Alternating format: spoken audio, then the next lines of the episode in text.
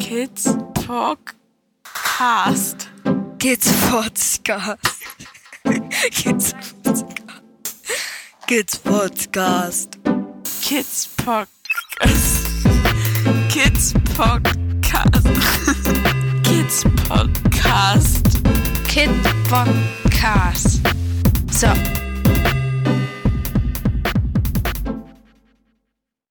Hallo Stefan. Hallo Christian. Wow, das ist für mich jetzt echt aufregend. Also ein Urgestein der Podcast-Landschaft. Ein Urgestein, ja, der Urgesteine sind andere, oder? Weiß ich nicht. Bist du schon seit, seit wann machst du Podcasts? ich glaube, wir haben 2012 angefangen. Tim Pritlove angefangen, 2009 oder so, ne? Ja, 2008 oder sowas, das kann gut sein. Also schon ziemlich früh dabei. Welche Podcasts machst du so vor allen Dingen? Oh, machen kann man ja kaum noch sagen. Wir machen das so unregelmäßig inzwischen. ähm, also im Prinzip die, die beiden Podcasts, die, die so richtig äh, am Leben sind, auch wenn es da sehr unregelmäßig kommt, das ist der Spoiler Alert und der Troja Alert. Mit den beiden habe ich auch angefangen. Der eine, äh, da geht es so um Bücher, äh, so Nerdliteratur im weitesten Sinne. Also wir machen viel so, so Fantasy und Science-Fiction-Zeug und so weiter, wobei das inzwischen echt nicht mehr so ganz gilt, aber so grob ja. Und der Troja Alert ist ein, war ursprünglich ein Abfallprodukt davon. Ich würde aber sagen, das ist inzwischen das größere Projekt so hörerschaftsmäßig. Das hören mehr Leute. Äh, da geht es um Sagen und Mythen. Genau. Wobei der, der ist ja inzwischen schon. Ich, also als Hörer nehme ich ihn zweigeteilt wahr. Mhm. Also einmal äh, Sagen und Mythen und der langsame Gang durch die Bibel. Ne, Ja, okay. Also für mich ist das keine Zweiteilung, weil die Bibel das sind die Mythen der Hebräer, so die wir da da haben. Aber es ist schon eine Zweiteilung, weil ich sozusagen mit Daniel, also ich, da ich da ja zwei Mitstreiter habe, so im Wesentlichen, und mit Daniel habe ich zwar sowohl auch mitten der Hebräer gestartet, aber äh, ähm, habe dann mit Marc weitergemacht, der ist Theologe, und mit Daniel mache ich jetzt eigentlich nur noch Griechen und ab und zu machen wir mal so Ausflüge in andere äh, Mythenwelten so. Äh, und die die Bibel, also die Mythen der Hebräer, das mache ich eigentlich konsequent mit Marc.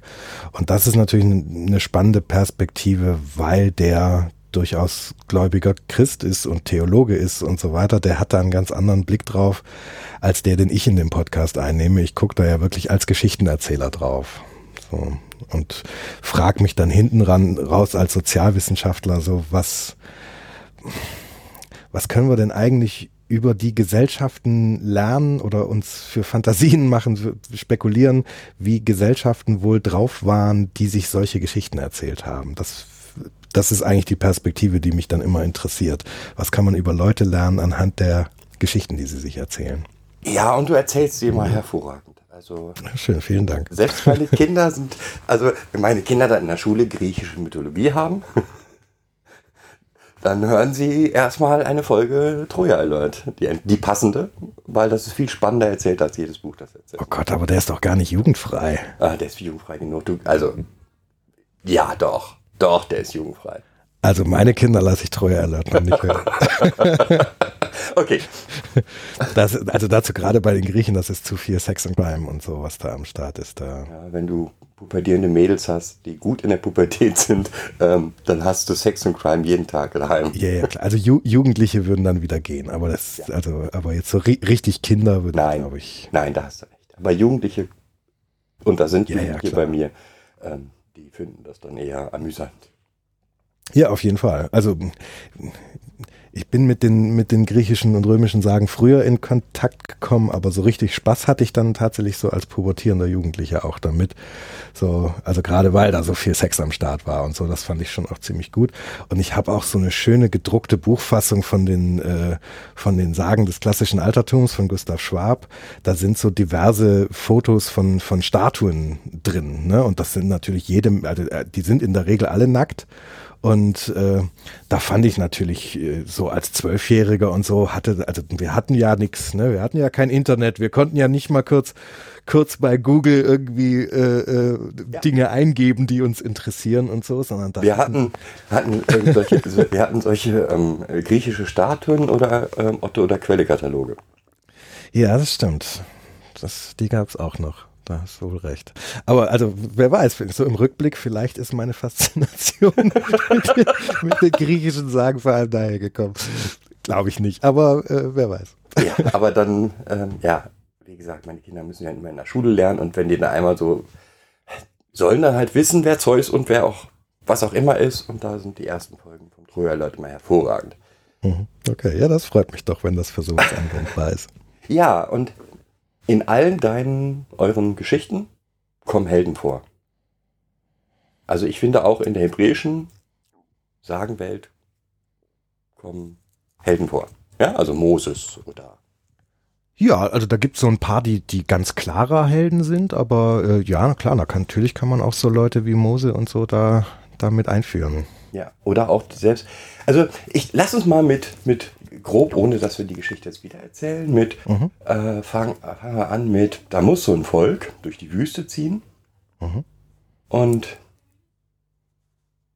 von Ägypten nach Israel ziehen. Mhm.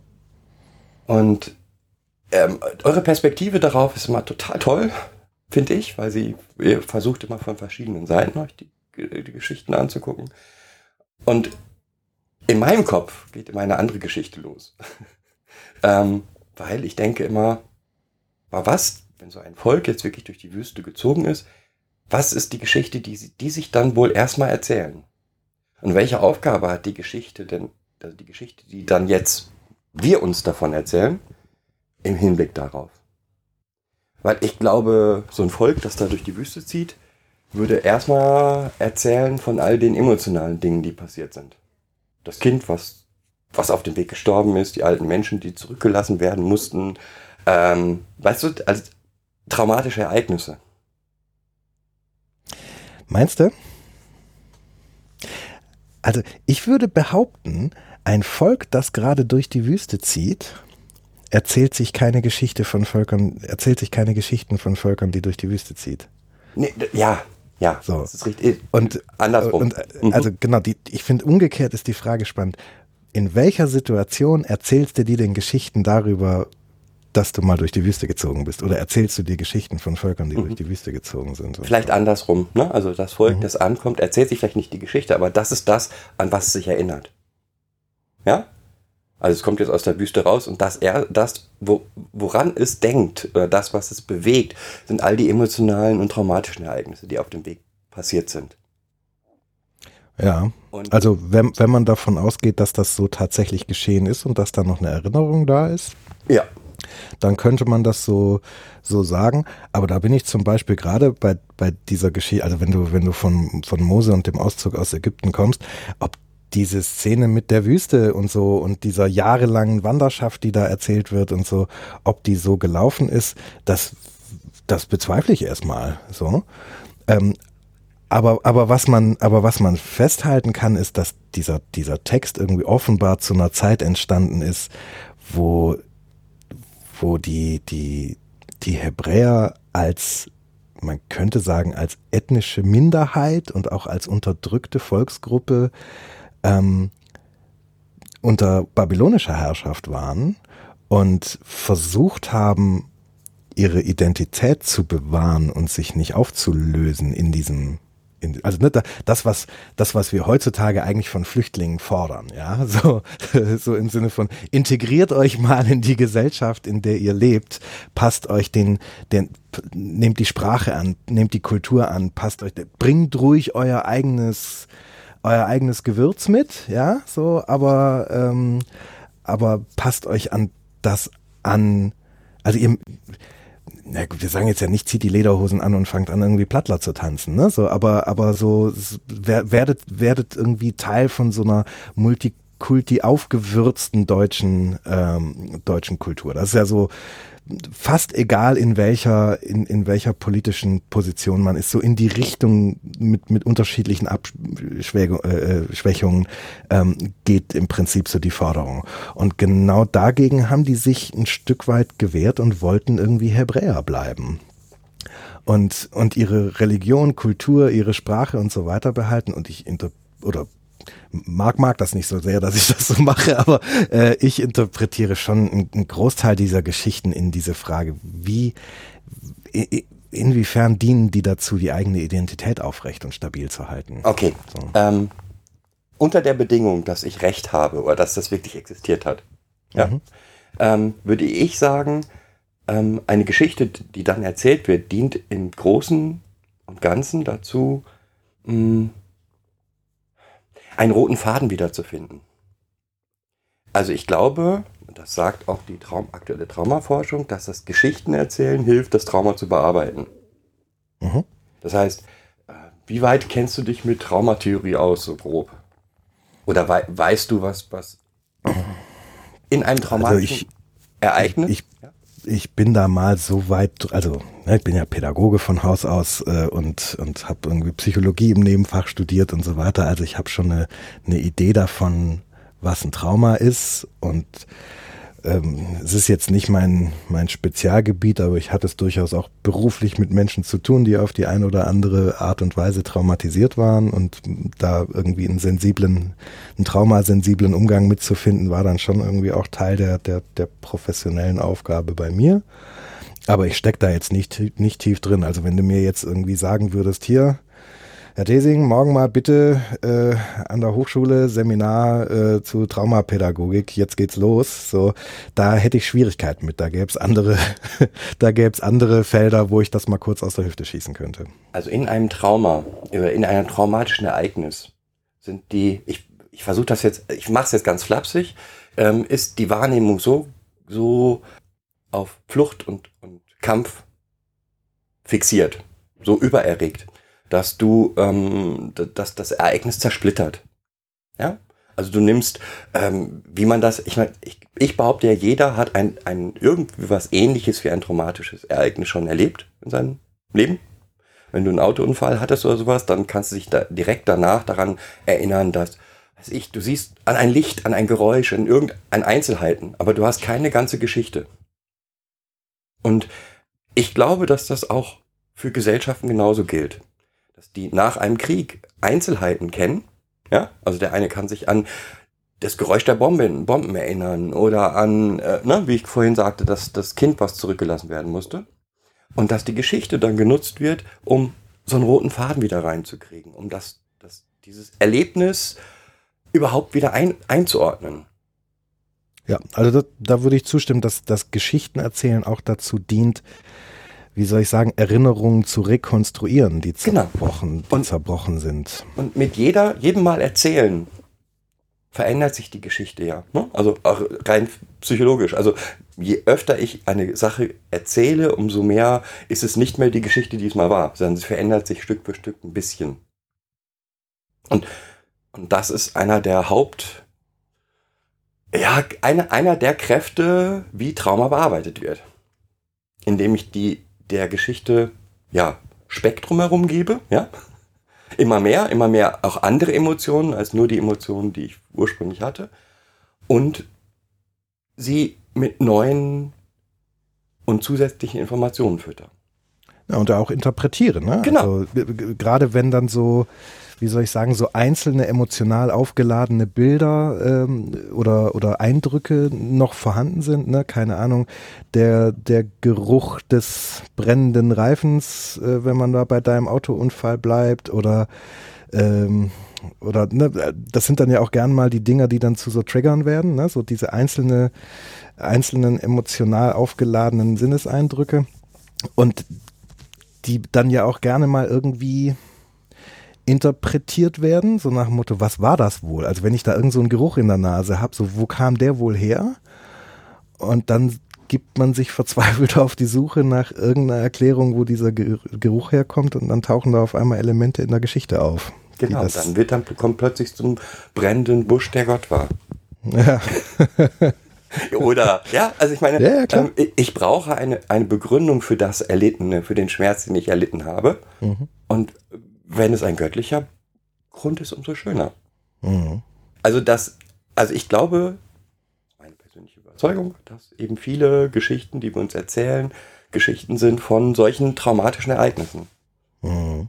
Und die wir durch die Erzählung immer wieder uns neu erzählen, bis sie einen Grund bekommen.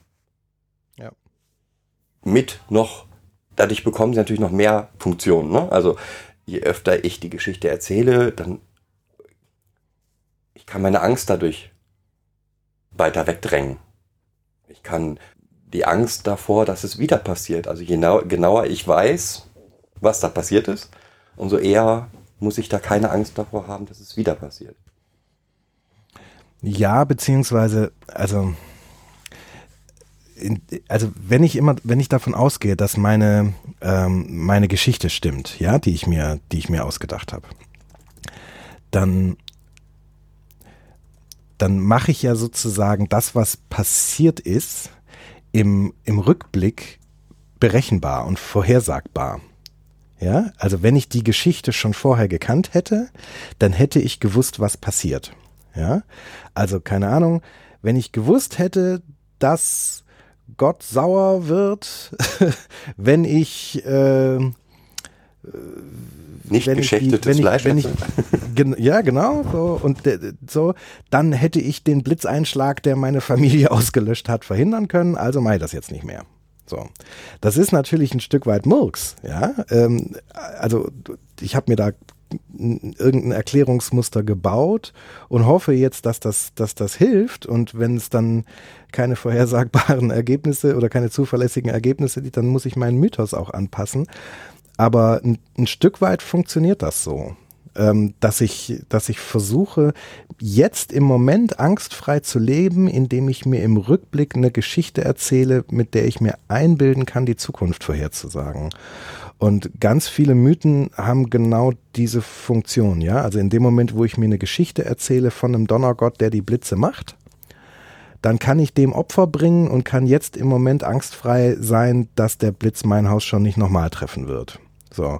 Und wenn es dann doch passiert, dann äh, kann ich mir die Frage stellen, ob ich es einfach mehr vom selben machen muss äh, und mehr Opfer machen muss oder ob das vielleicht doch der falsche Gott war, dem ich da geopfert habe oder erzähle eine neue Geschichte, die erklärt, warum ich den wiederum erzürnt habe und so weiter und so weiter. Da ist schon ähm, eine Menge dran, ja. Also das, das eine, was mir immer so auffällt, ne, also dass ähm, dieses Gesch- Geschichten erzählen eben in der Traumatherapie benutzt wird. Und ich glaube eben, dass Gesellschaften das genauso machen. Also dass, dass ein gesellschaftliches Trauma nichts viel anderes ist als das Trauma eines Einzelnen. Und dann kommt noch eine zweite Sache hinzu, die ich viel spannender noch finde. Und da geht's aber, das klappt mit Moses jetzt nicht so gut. ähm, die die, die, ob ich jetzt Helden oder Superhelden nehme, die haben ja immer eine, irgendwelche besondere Eigenschaften. Mhm. Also, was ich. Hat, hat Mose auch, aber trotzdem ist er ein schlechteres Beispiel als andere. ja. Ähm, Also Mo- Mose ist ja ein, ein Magier, ne? So, der, der hat schon eine Menge drauf. der ist trotzdem dafür, finde ich, jetzt ein schlechteres Beispiel als, nehmen wir Herkules. Mhm. Oder einen dieser griechischen Helden, die dann unsagbar stark waren. Oder in irgendwelchen Kampfsituationen dann von irgendeinem Gott besessen waren, der sie hat alle Menschen töten lassen. Und wenn du das in Verbindung bringst mit den Erzählungen von Traumatisierten, von Dissoziationen, dann ist da, also ich finde zu jeder dieser Superkraft eine Form von Dissoziation, die passt. Okay. Ähm, also, ne, dieses schmerzunempfindlich. Okay, ja. Als erstes. Gekauft. Ne? Äh, Brauchen wir nichts viel zu, zu sagen, glaube ich. Ja, Diese Superkraft brauchen wir auch nicht zu, zu sagen. Ja. Ähm, dass sie plötzlich ganz schnell sind. Betroffene erzählen, dass sie die Zeit komplett anders wahrnehmen. Dass sie das Gefühl haben, alles läuft entweder in Zeitlupe oder ja, ab. Das heißt, sie bewegen sich viel schneller als die Umwelt oder, oder eben viel langsamer. Ja, gibt beides, beide Richtungen. Ich finde, das passt total zu diesen ne, ähm, Superhelden, die dann durch die Gegend selbst fliegen. Ich würde sogar das Fliegen so grob damit zusammenbringen. Aber es sind ja schon mal einige. Ja? Hm. Äh, naja, vielleicht so Dinge wie, keine Ahnung, Gedanken lesen können, also dass man sich dann in so einem Abwesenheitszustand, äh, also in so einer, nennt man das, nennt man die Situation dann auch die Dissoziation, sagt man das? Also dass da jemand in der Dissoziation ist? Ja, ist also so ich, euer, euer Duktus? Wir sagen das so, ja.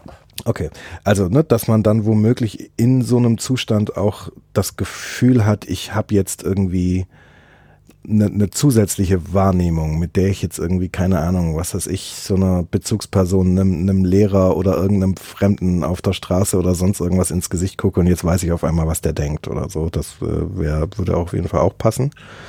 Ähm, auf jeden Fall. Also, ne, ähm, auch wenn das, was ich denke, was der denkt, überhaupt nicht, ne? Sondern ich habe ja, ja immer gewusst, dass, wenn der einen roten Pullover hat, habe ich ja immer schon gewusst, das ist ein Böser. Absolut. anhat, bei Farbe Rot triggert oder was auch immer. Und das finde ich eben, also ich finde es total spannend, dass, dass diese, auf der einen Seite glaube ich eben der Wunsch nach der Lösung des Problems, ne? also ich wünsche mir die Superkraft, um das Problem, was ich sehe, zu lösen. Auf der anderen Seite ist aber ja, sehr eng mit, der, mit den persönlichen Erfahrungen von Traumatisierten zusammenhängt. Na, es passt zumindest. Ne? Also, also in dem Sinne, dass natürlich eine, eine besondere Notlage würde sich ja immer durch eine besondere Fähigkeit aus, äh, ausbremsen lassen. Ne? Keine Ahnung, bist du feuerfest, dann entkommst du dem Feuer und so weiter. Ähm, und dass dann sozusagen so ein, so, ein, so ein Wunsch oder so eine Fantasie aufkommt, ne? ganz ähnlich wie, wie dieses, ich kann im, könnte im Rückblick, könnte ich mich, mich schützen, so wie ich das mit dem Mythos gerade beschrieben habe. Ne? So, wenn ich kapiert habe, dass es der Donnergott war, den ich da erzürnt hat und gar nicht der Blitz, so, dann kann ich dem Donnergott opfern und dann ist alles, alles prima. So ähnlich, so eine ähnliche Funktion kann dann natürlich so eine Vorstellung, ha, wenn ich so eine Superkraft habe, dann bin ich auf einmal äh, wenn ich auf einmal nicht mehr elektrisch leitfähig bin, dann bin ich auch sicher. Ne? So, und, und äh, solange das irgendeine Sorte Story ist, die es mir ermöglicht, für den Moment angstfrei zu sein, so, hat das dieselbe Funktion. Wobei Dissoziation genau das Gegenteil ist. Das ist ja das Verrückte. Ne?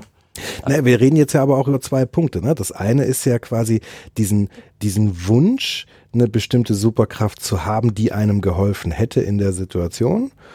Ähm, und das andere ist, dass du sagst, in der Dissoziation oder zu jeder Superkraft findet man auch eine Dissoziation. Das muss ja nicht zwingend auf beide Seiten passen. Ne? Also muss auch nicht derselbe der, sein. Der, der schnell laufen konnte, hätte ja vielleicht in einer bestimmten Situation entkommen können, aber das heißt ja nicht, dass der dann auch in der Dissoziation sich vorstellt, dass jetzt die, die, oder das so wahrnimmt, dass die Welt um ihn rum in Zeitlupe abläuft. Ich würde ja, ohne mich da jetzt großartig auszukennen, ich würde ja glatt vermuten, dass das eben nicht zueinander passt, was man, was man so, um angstfrei zu sein, an Superkräften gebrauchen könnte und was einem die Dissoziation dann an passender Superkraft so schenkt. das ist schwierig. Dazu muss ich grob auch wieder nochmal anders anfangen. Jede Dissoziation ist ja erstmal unerwünscht. Ja, also das heißt, ähm, wenn hier so ein Kind so einen, so einen aggressiven Ausbruch kriegt, ist nicht, nicht sehr, sehr, sehr erwünscht. Ähm, und es fühlt sich natürlich da auch immer sehr negativ bei. Jetzt ist aber andererseits so, ist das ja eine Sache, die sie teilweise geschützt hat in der Welt, in der sie waren. Mhm. Ähm, so dass wir versucht haben, eine positive Sprache da zu finden. Weil wir gesagt haben, wenn wir jetzt immer. habt ihr so ein Bild wie Hulk genommen oder sowas, ne? Der ja das ist daraus entstanden. Ja? Und dann haben die erstmal davon erzählt ähm, ganz lange. Also wir haben so, so, ein Audio gemacht mit denen, äh, wo die jeder von, von diesen Eigenschaften erzählt haben. Und dann ist da sowas wie Hulk raus geworden oder die Eisprinzessin oder so, so ganz viele verschiedene. Und das sind halt immer Superhelden, weil wir gucken hier Superheldenfilme.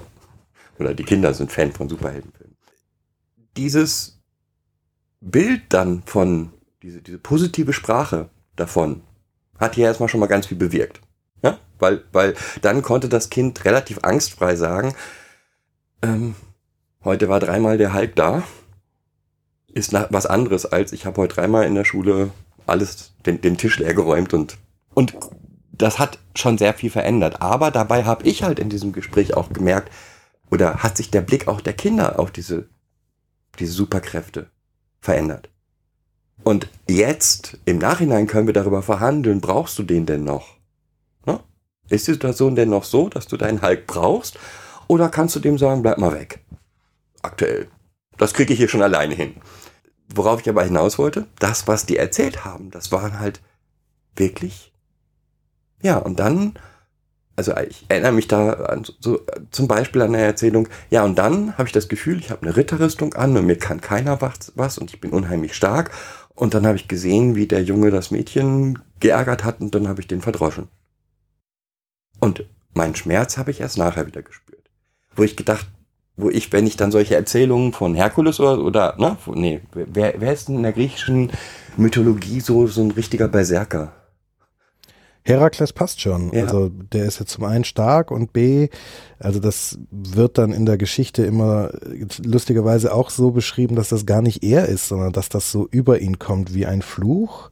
Äh, also in dem Fall ist es die Göttin Hera, die ihn regelmäßig äh, in Probleme bringt, die, die, die entzündet dann immer so einen Zorn in ihm, den er dann nicht mehr unter Kontrolle hat.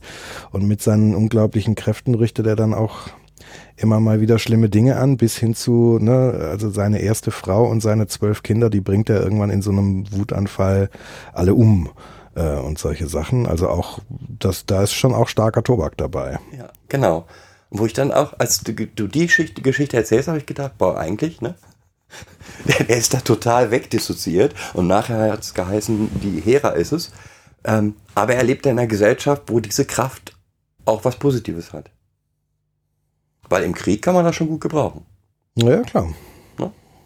Also das, also im Nachhinein würde ich auch immer noch mal sagen, also wir haben das, glaube ich, als wir die Geschichten erzählt haben, nicht so gedeutet, aber ähm, wenn man ihn konsequent als Soldaten und Feldherr ähm, deutet, das haben wir durchaus gemacht, aber, aber bei dieser Szene da mit diesem, ja, mit dieser Tötung der, der Kinder und der Frau, man könnte das durchaus auch als so eine Art posttraumatische äh, äh, Stresssyndrom-Geschichte deuten. So, ne, der kommt nach einer relativ langen Zeit, wo der schlicht und einfach nur Soldat war. Der hat im Prinzip ja, Piraten bekämpft, seine ganze Jugend hindurch. Was anderes hat er nicht gemacht. Der, der kennt eigentlich nichts anderes als Krieg und äh, kommt dann das erste Mal in irgendwie stabile Verhältnisse, bekommt, weil er eben der große Feldherr ist, so eine Königstochter zur Frau, kriegt irgendwie ein paar Kinder mit der und soll jetzt irgendwie anfangen, sich so langsam mal aufs Königsein irgendwie vorzubereiten und kommt mit dieser ganzen Geschichte nicht klar und irgendwann brennt ihm die Sicherung durch.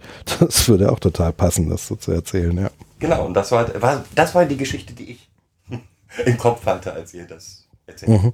Mhm. Ja, also mit anderen Worten, wäre dann ein Teil der Geschichte auch das Umdeuten dieser Erlebnisse. Ja. Was ich gerade auch nochmal spannend finde, ist, also ich überlege gerade, ob es irgendein Beispiel gibt, wo das nicht der Fall ist, aber also ich überlege gerade, ob Superhelden auch nochmal so eine ganz logische Identifikationsfigur gerade für traumatisierte Menschen und vor allem traumatisierte Kinder und Jugendliche sind weil wenn man sich die Geschichten, also insbesondere diese Origin Stories, woher die ihre Kräfte haben und so weiter, wenn man sich die anguckt, das ist nicht immer so, aber man findet ganz häufig so ein Muster, dass die auch tatsächlich, tatsächlich ein Trauma erleben, die das überhaupt erst auslösen, diese Superkräfte. Also Beispiel, ja, Batman entwickelt seine ganze also der hat ja im Prinzip keine Superkraft, sondern eigentlich ist seine Superkraft sein, sein ungebrochener Wille, das Böse und das Verbrechen zu bekämpfen. Ja, so dass der da sein, sein Leben in diese, unter den, unter, unter den Dienst dieser Aufgabe sozusagen stellt. Und das passiert, weil seine, im Kindesalter seine Eltern vor seinen Augen umgebracht werden von einem Verbrecher traumatisches Erlebnis. Su Superman hätte auf seinem Heimatplaneten überhaupt keine Superkräfte. Der hat die nur, weil er allein gelassen seine, wurde. Naja, weil seine ganze Welt in die ja. Luft geflogen ist und er alleine in einem völlig fremden Planetensystem landet und dort zufälligerweise die Sonne dafür sorgt, dass er Superkräfte hat und, und unverwundbar und nahezu allmächtig ist. Ähm, Peter Parker, ne, hier Spider-Man, da da kann man jetzt nicht vielleicht wirklich von so einem Trauma sprechen, aber zumindest kann man schon sagen, da passiert ein Unfall mit einer radioaktiven Spinne, die seine Genstruktur verändert und sein Leben von einem Moment auf den nächsten auf den Kopf stellt. Das ist, das kann man schon auch als eine Traumatisierung bezeichnen. Und wenn man dann so weitergeht, kommt man auch noch auf so, also den Hulk hatten wir schon, dieser Laborunfall ist auch nicht gerade unproblematisch. Äh, und, und man landet dann durchaus auch bei Leuten, die so ernsthaft klassische Traumata hatten. Also mir fällt gerade Red Sonja ein. Sagt ihr die was? Nein.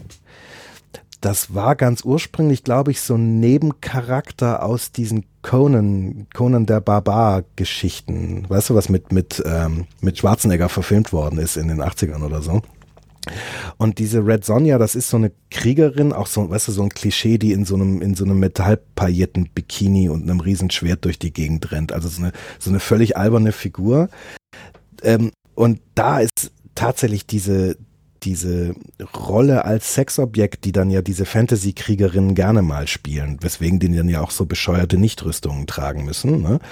ähm, die ist da in einer Form auf die Spitze getrieben. Also die wird, glaube ich, ich weiß nicht, ob das auch schon in Jugendjahren ist oder ob sie schon erwachsen ist, als das passiert, aber die wird auf jeden Fall vergewaltigt. Und ähm, ich bin mir gerade nicht mehr klar, wie das genau passiert, aber es ist auf jeden Fall dann irgend so ein, entweder so ein Fluch oder so ein göttliches Ritual oder ähnliches. Auf jeden Fall gewinnt sie dann auch unglaubliche körperliche Kräfte und ähm, die sie sozusagen auch gegen all die Männer in, in, in der Schlacht irgendwie bestehen lassen und so weiter. Der Fluch ist aber auch, dass sie sozusagen sich gar niemandem mehr sexuell zuwenden kann, der sie nicht vorher im Kampf besiegt. Also dieses, dieses Muster, dass man, dass man, dass man sie quasi mit Gewalt überwinden muss, das bleibt als Fluch für den Rest ihres Lebens vorhanden und so. Und äh, also lange Rede, kurzer Sinn, ich, ich habe gerade so einen ziemlichen Flash in der Richtung, dass es eben nicht nur passt, dass man im Nachhinein seine Dissoziation irgendwie als Superkräfte umdeuten kann und so weiter, sondern so ziemlich jede Superheldengeschichte erzählt eine Geschichte eines traumatisierten Menschen inklusive, inklusive Herakles auch, ne? Also nicht nur, nicht nur das, was dem da alles an PTSD-Szenen äh, so passiert, sondern auch da, der ist von vom Säuglingsalter an ist der auf der Flucht, weil ihm nach dem Leben getrachtet wird und äh, solche Dinge. Und ich, ich, ich suche gerade überhaupt nach irgendeinem Superhelden, wo man nicht sagen kann, da, das ist eine Geschichte eines, einer traumatisierten Person. Ja. Mir fällt gerade keine ein. Also mir fällt auch keine, also das sind halt die, die, so Batman und Co. Ne, sind schon genau die, die auch komischerweise, nee, anders. Ich finde es sehr verständlich, dass die Kinder über Batman und Co. toll finden. Dass man die kriegt, ja, ja, klar, auf jeden Fall. Das, das, das sind, die, die gehören zum Tribe, weißt du? so. Irgendwie schon. Ja. ja, und das, also, ich glaube ja, dass es ist auch wieder so eine blöde äh, Sache, aber man sagt ja immer, dass Literatur und Musik besonders aus besonders so großen Leiden entsteht. Ja, besonders gute Literatur und, und, und Musik und so. Im Prinzip stimmt das schon. Ne? Also wenn ich ähm, so etwas wie ein schweres Trauma verarbeiten will, dann bin ich sicherlich gut da drin, eine Geschichte zu erzählen. Mhm. Und äh, um mein, um das, was ich persönlich erlitten habe, zu erzählen, umzudeuten, neu zu verarbeiten. Also ja, das, das, ich würde es, glaube ich, umgekehrt brauchen. Ich, ich, ich muss da, ich muss das tun und vielleicht, weil ich dann so eine, so eine, so, ein, so einen Zwang zum Geschichtenerzählen in mir drin verspüre, werde ich vielleicht auch früher oder später gut da drin. So, okay. So ja. in, in die Richtung. Ja. Also weil du hast ja durchaus Leute, die dann zumindest zu einem bestimmten Zeitpunkt ihrer Verarbeitung des Traumas dann ja auch echt in so einer Schleife festsitzen und gar nichts anderes mehr mehr erzählen können als als diesen einen Moment. Also ne, keine Ahnung, dass du äh, keine Ahnung, wenn im Kern deines Traumas irgend so eine Sorte von Vertrauensbruch ist, weiß ich nicht, ne, sowas wie Missbrauch oder, oder Gewalt oder so, wo irgendjemand, der eigentlich dich hüten und nähren sollte, dann zu einer Gefahrenquelle geworden ist. Ja, wenn, wenn so eine Sorte von, von Vertrauensbruch im Kern deines Traumas ist, dass du dann gar keine anderen Geschichten mehr erzählen kannst, als eine, wo sich irgendjemand gegen dich gewendet hat. Ja, das wäre diese Reinszenierung. Genau, also das zu einem bestimmten Zeitpunkt dieser ganzen, das Wort habe ich gesucht, Reinszenierung, vielen Dank. Zu einem bestimmten Zeitpunkt deiner, deiner Traumaverarbeitung brauchst du ja diese Reinszenierung und kommst aus der Nummer gar nicht mehr raus und kannst gar keine anderen Geschichten erzählen als das, oder? Ja, aber das ist meine Erfahrung schon sehr nah am Trauma, aber da kann ich noch nicht so eine Geschichte erzählen. Weil solange wie ich reinszeniere, bin ich ja immer in der Situation. Okay. Ja, ähm, da, das, das heißt, das, der Geschichtenerzählteil kommt später, wenn du Genau, der, rekonstruierst. der, der die Geschichten erzählt, der konstruiert eine Geschichte, um das, um die ganzen Emotionen zu verpacken und neu zu verpacken. Ähm, da kommt, da, das, das kann jemand, der in der Reinszenierung steckt, gar nicht. Mhm, ja, hast recht. Weil der bleibt dann immer in der gleichen Geschichte. Immer. Das ist ähm, total irre, weil wenn ich mit meinen Kindern gespielt habe, egal was ich mit denen gespielt habe, ob Playmobil, Auto, was auch immer, jede Geschichte wurde zu einer Familiengeschichte, Vater, Mutter, Kind, wo einer der Familien extrem leiden musste. Also es war dann ne, ähm, Vater, Mutter, Kind, Auto und das Auto, ähm, das, das Babyauto ist dann äh, einen Berg runtergefallen. Und jede Geschichte, egal was, und es war wirklich völlig egal. Ich konnte, man hätte nicht ein, ein Spiel finden können, was sie nicht so umgedeutet hätten. Und ein Teil, der was ganz sicher, ein Teil, der ihm geholfen hat, war, auf diese Geschichten eingehen und sie dann immer anders werden zu lassen. Ne? Also nicht dieses Ende nicht zuzulassen. Vorher schon einzugreifen und zu sagen, ja, aber heute kommt die Oma zu Besuch.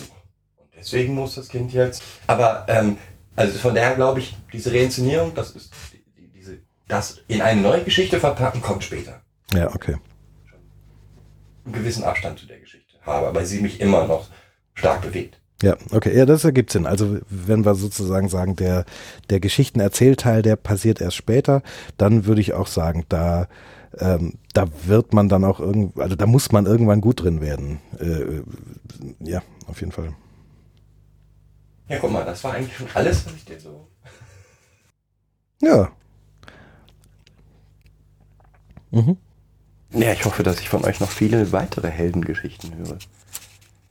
Auch wenn es seltener geworden ist. Ja, ja, also das wird, glaube ich, auch passieren. Also ich, gucke da ja gerne mal mit so einer soziologischen Brille drauf. Also ne, du, du hast ja jetzt so, ein, so, ein, so eine Perspektive und also Verwertungsinteresse klingt so, klingt so, so abwertend, aber das meine ich gar nicht. Ne? Aber du, also du guckst ja mit einem mit einer Brille drauf, die sehr individuell ist, nämlich was machen einzelne Menschen, die eine die eine, die ein Trauma im Hintergrund haben, die eine persönliche Geschichte haben, die dies zu bearbeiten gilt. Was machen die mit Geschichten? So und wie wie nutzen die Geschichten?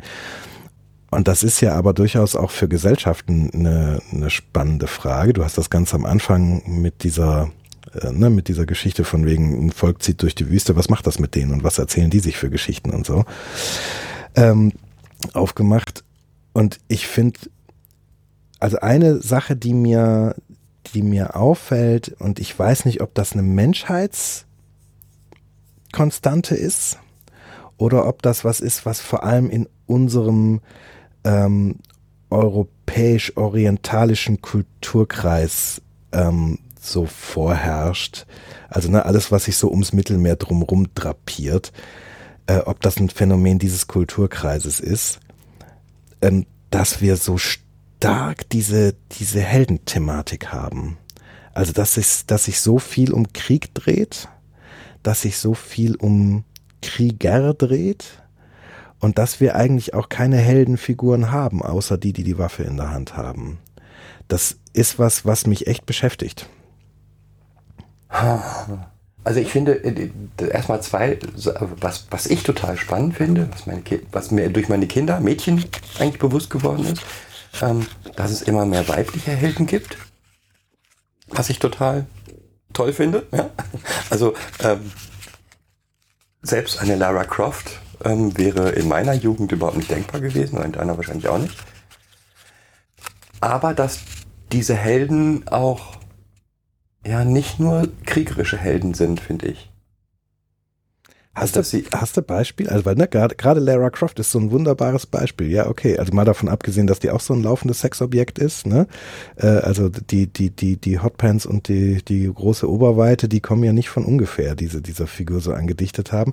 Aber wenn wir das mal alles zur Seite legen, das, wo sie auf einmal ihre Rolle als starker Charakter bekommt und so, ist ja nicht so sehr, dass sie die brillante Archäologin ist, sondern ist, man hat ihr irgendwie die Wumme in die Hand gedrückt und jetzt ist sie eine Kriegerin.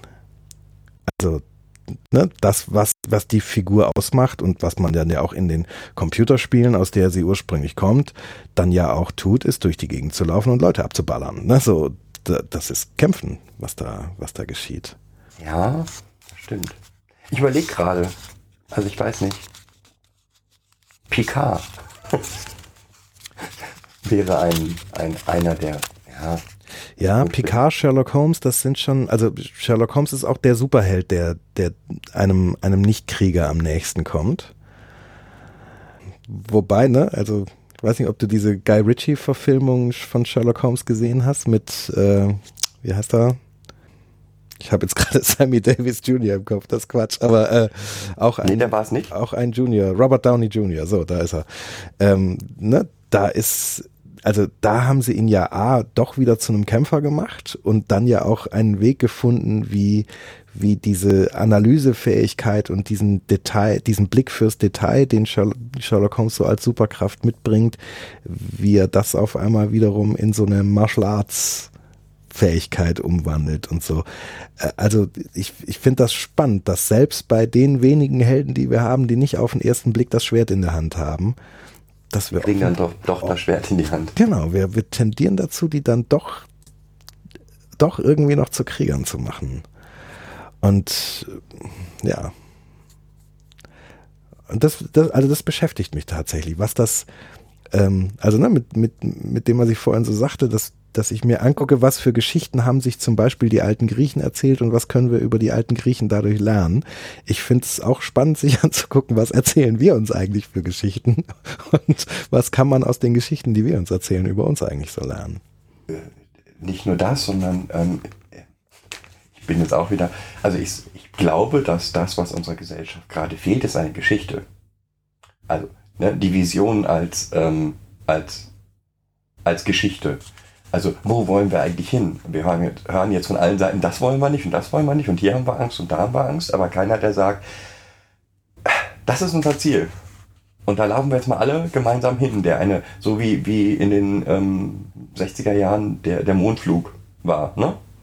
Also eine Vision, eine Geschichte, der, der, der wir allen folgen können und wo, die wir alle als sinnvoll sehen und wo wir beweisen können, wie toll wir sind.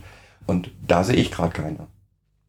So eine handlungsleitende Utopie, Ja, meinst du, ja. Okay. Ja. Mhm. und, und wenn, wenn ich eine solche Geschichte nicht habe, ja, dann sind halt die ganzen Neinsager ähm, weit vorne. Also, ist nur so eine Idee, aber Ja. ich empfinde das gerade so als eine sehr visionsarme Zeit, die nur, wo über nur Angst ist und keiner sagt, "Ah, ich habe jetzt eine tolle Idee. Ja. Aber also ich finde das sowohl für diese soziale Fragestellung als auch für die, für die Frage, was machen Individuen mit ihren Geschichten, ähm, finde ich das echt spannend zu gucken, wie kann man sich als, als stark und wirksam erleben und wie kann man sich auch als angstfrei erleben, ohne dabei ein Krieger werden zu müssen. Ähm, das finde ich, finde ich spannend. Und also, ne, das ist ja auch für die, für die, für die Kids, mit denen du so arbeitest, ist das ein, ist das ein Thema. Und, und ich glaube, es ist auch wirklich eine, eine Entwicklungsaufgabe für Gesellschaften, da eine Form von Geschichte über sich selbst zu entwickeln, die, die ohne den Kampf auskommt. Und, und wenn wir uns die Superheldengeschichten angucken, da sind wir echt schlecht drin, solche Stories zu, zu, zu erfinden. Ne? Gerade, gerade bei denen, die so ganz, ganz deutlich traumatisiert sind. Ne? Also ich weiß nicht, kennst du Jessica Jones? Sagt dir das was? Ja, So, das ist ja auch so eine Superheldin, die so ganz deutlich traumatisiert ist. Also die, die Ja. Die kämpft ja auch noch genau mit so Panikattacken, die zwischendurch hochkommen und all diese Dinge. Und eigentlich, ich will jetzt gar nicht sagen, dass sie von Rache getrieben ist, sondern eher von, ähm, von so einem, so einem Gedanken, ich will verhindern, dass das, was mir passiert ist, dass das anderen Leuten auch nochmal passiert und dass es mir nochmal passiert. Äh, so. Aber dennoch ist, ist Kampf gegen den Gegner angesagt. So. Also ne, das, das, das Schlimmste, was ich bei meinen Kindern am schlimmsten wahrnehme, ist Kontrollverlust und keine Selbstwirksamkeit haben. Und äh, das, finde ich, kommt immer bei den, also ne, Superhelden sind selbstwirksam. Die können bestimmen, wo es lang geht. Ja, du hast recht, es fehlt eine Geschichte, wo man bestimmen kann, wo es lang geht, ohne Gewalt anzuwenden. Genau. Das Genau. wäre eine die, die beste Geschichte. Ja. Und ich glaube, da, da kann man echt nochmal gucken, ob es da nicht, nicht doch irgendwie Wege gibt, weil der, der, ne, wenn wir nochmal zurück zu diesen ganz, ganz grundlegenden Mythen gehen, mit denen wir auch angefangen haben, ne, sowas wie ich erzähle mir eine Geschichte von, also wenn ich Angst vor Donner und Blitz habe, dann erzähle ich mir diese Geschichte von diesem riesenhaften Schmied, der da auf der anderen Seite der Berge wohnt und der mit seinem Hammer auf den Amboss haut und der Funke, der dabei entsteht und der Knall, der dabei entsteht, das ist Blitz und Donner. Und solange ich, solange der auf meiner Seite ist, muss ich vor Blitz und Donner keine Angst haben. Da habe ich es ja geschafft, angstfrei leben zu können mich auch als selbstwirksam zu erleben, weil ich auf einmal einen Hebel in der Hand habe, wie ich diesen Gott besänftigen kann oder wie ich Blitz und Donner besänftigen kann, indem ich Opfergaben an diesen Gott vorbereite und so weiter. Das heißt, ich habe eine, eine Situation erschaffen, in der ich angstfrei leben kann und mich als selbstwirksam erlebe. So, in diesen primitiven Mythen. Und da, da ist zwar die Geschichte von diesem Donnergott wieder eine, die ich als Kriegergeschichte erzähle und bla bla bla, aber ich selber bin ja jetzt nicht gegen den Donnergott in den Krieg gezogen, sondern eher äh, im Gegenteil. Ich habe ja so eine Art kooperative, so eine, so eine kooperative Symbiose vorgeschlagen, so nach dem Motto, okay, pass auf, lieber Donnergott, wir machen folgendes.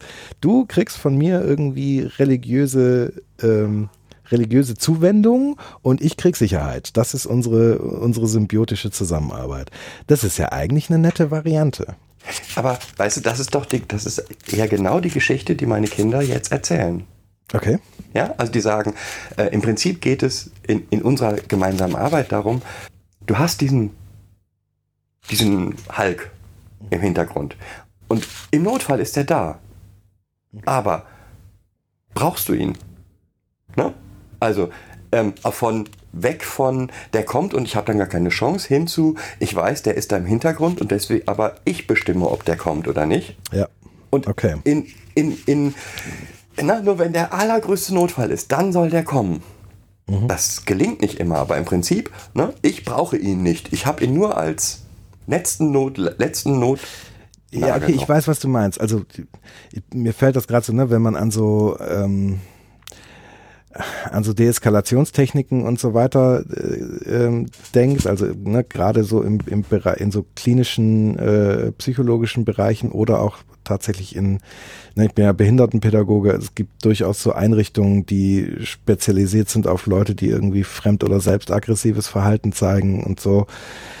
Da ist es schon auch so, dass wenn das gut laufen soll, muss man die, die Fachkräfte auch irgendwie so schulen, dass die entsprechende Körpertechniken drauf haben, um A, sich selbst zu schützen und auch B, Menschen, die jetzt gerade austicken, sozusagen in die, also so weit daran hindern, sich selbst und anderen Schaden zuzufügen, bis die wieder die Kontrolle über ihr eigenes Handeln zurückgewinnen. Ne? So, man, Ähm. man muss das sogar mit den, mit den Patienten üben. ja, äh, Also wir üben das mit den Kindern. Als die Kinder zu uns gekommen sind, haben wir mit ihnen geübt, wenn das und das passiert, müssen wir das tun. Dann abgesprochen, wo, wie kann ich dich anfassen, wie darf ich dich anfassen, es kann das und das passieren. Ne? Und es kann es natürlich viel besser in einer guten Stimmung, als wenn es dann, ja, ja. ähm, Also, und worauf ich aber raus wollte, ist dieser Punkt, dass die, die Fachkräfte, die so geschult werden, die berichten dann auch ganz häufig, dass in dem Moment, wo sie diese Körpertechniken drauf hatten und irgendwie gar nicht mehr sozusagen in Angst vor einem Ausraster ihrer Klienten irgendwie ihren Arbeitsalltag fristen mussten. Ne? Das ist ja durchaus äh, so. Genau, dann auf einmal, in dem Moment, wo ich das konnte, ist das auf einmal gar nicht mehr passiert. Ja, also ich, ich, ich musste das kaum noch anwenden, weil mir die Tatsache, ich kann diese Situation entschärfen, wenn es hart auf hart kommt, hat mir eine Sicherheit gegeben, davor anders zu agieren, weil ich angstfrei agieren konnte und so. Und wenn so ein Hulk eine ähnliche Funktion übernimmt, ich muss jetzt gar nicht ausrasten und um mich schlagen, aber ich habe das so, äh, if the shit hits the fan, ja, äh, habe ich das noch, noch als so eine letzte Variante im Hintergrund, komme ich vielleicht anders zurecht. So, ich, ich muss den Typen, der das Mädchen ärgert, gar nicht verprügeln. Ähm, und ich muss gar nicht den, die Ritterrüstung und den, den, die Schmerzunempfindlichkeit schon aktiviert haben, sondern ich kann da hingehen und sagen, hier, lass das sein und kann das versuchen auf so einem halb diplomatischen Weg zu lösen und muss aber keine Angst haben, weil zur Not schalte ich die Schmerzempfindlichkeit und den Hulk-Modus ein und dann, dann ist es halt doch so. Das ist dann mal die Hoffnung der Kids, was dann aber sich nicht so bewahrheitet. In dem Moment, wo sie dann ähm, diese Schmerzunempfindlichkeit wirklich ausgeschaltet haben, ist sie dann auch weg dann mal richtig ärgerlich. Naja, das, das kommt ja so ein bisschen drauf an. Ne? Manchmal ist dann ja auch so dieser Punkt, so ja, okay, dann hat es jetzt halt wehgetan, aber auch das geht wieder vorbei. Auch das ist ja was, was einen in die Zukunft gesehen irgendwann mal wieder angstfrei werden lässt. Und man sagt, selbst wenn es mal Schmerzen bereitet hat, auch das geht vorbei. Keine Frage, aber, ne? weil da gehört ja noch viel mehr zu. Also ich finde das äh, sowieso total faszinierend dass das überhaupt so funktioniert. Ne? Also wir hatten ein Kind, haben ein Kind hier, was komplett schmerzlos war. Also wenn die sich ein blaues Auge geholt hat, konnte die nicht sagen, wie es passiert ist. Und auch, ne, das ist, ja, ist halt so. Und die hat nach Jahren diesen Schmerz, kam der wieder. Ähm, aber die hatte dann so einen Trauermoment. Also mehrere solche Trauermomente, wo sie gesagt hat, boah, voll scheiße. Ne? Ähm, das war früher viel besser. Da hat das nicht so wehgetan. Ähm, aber eben heute ist in der Lage, was damals überhaupt nicht denkbar gewesen wäre, ähm, erhöhte Temperatur zu fühlen. Weil wenn ich keinen Schmerz fühle, kann ich auch nicht merken, dass ich Fieber habe oder dass ich Bauchschmerzen habe oder so. Ne? Also, dass sie überhaupt in der Lage, fast in die Lage versetzt wird, ja, sich zu fühlen und damit auch für sich zu handeln. Was dann wieder ganz viel Selbstwirksamkeit zurückgibt. Aber trotzdem, die hat das auch wirklich so geäußert. Ist voll scheiße. Früher war das besser. also auf jeden Fall, ich finde, das können wir echt mal so mitnehmen aus dem Gespräch hier, dass sowohl für diese individuelle Perspektive von was erzähle ich mir als, als Mensch, als Individuum für, für Geschichten, um, um mit meiner eigenen Lebenssituation klarzukommen, um meine eigene Geschichte zu rekonstruieren und eine positive Auflösung daraus zu machen, wie, wie man das vielleicht irgendwie ohne den Kriegeraspekt hinbekommt und dann auch wirklich die Frage, was für, was für Elemente tauchen dann in solchen Geschichten auf und ob das nicht auch was ist, was wir früher oder später mal als Geschichten mit in unsere Gesellschaft nehmen können, weil auch da haben wir das bitter, bitter nötig. Ich weiß, vielleicht sind wir auch als Gesellschaft traumatisiert, vielleicht sind wir in einer ganz ähnlichen Situation, dass wir gerade echt in so einer Fight-or-Flight-Response feststecken und uns Geschichten erzählen, mit denen wir all das irgendwie erklären und, und kombinieren und, und, und zu irgendeinem kohärenten Geschichtenwerk zusammenfügen. Und vielleicht müssen wir da echt mal raus, um, um irgendwie konstruktiv weitermachen zu können. Ist für mich sehr, sehr naheliegend. Ja. Dass, dass das so ist, dass wir eine Gesellschaft sind, die, die sehr stark traumatisiert ist. Also am besten passt für mich immer so diese Antworten, ja, hat mir ja auch nicht geschadet. Ne? Also wenn, wenn von, ne? wo, wo, das ist Verdrängung pur. Ja? Und ja, es ist verständlich, weil derjenige, der das wirklich als erniedrigend erlebt hat, der muss sagen, das war nicht schlimm. Weil sonst die Konsequenzen wären so groß, wenn er das für sich wahrnimmt. Das geht ja gar nicht. Also muss er das verdrängen. Er hat das Recht dazu, das zu tun, aber ist für die Gesellschaft halt scheiße. Ja. Ja, herzlichen Dank. Ja, ich danke dir. Also, dass es auch so jetzt kurzfristig geklappt hat. Dass wir so toll über, über, über Trauma, Trauma, Trauma und Helden reden konnte. Ich wusste ja nicht, was auf mich zukommt. Ich habe einfach vor mich hingelabert. ja, ich hoffe, das war für dich auch trotz allem ein interessantes Gespräch. Ja, war es. Vielen Dank. Ja, die Hörer da draußen. Tschüss. Tschüss.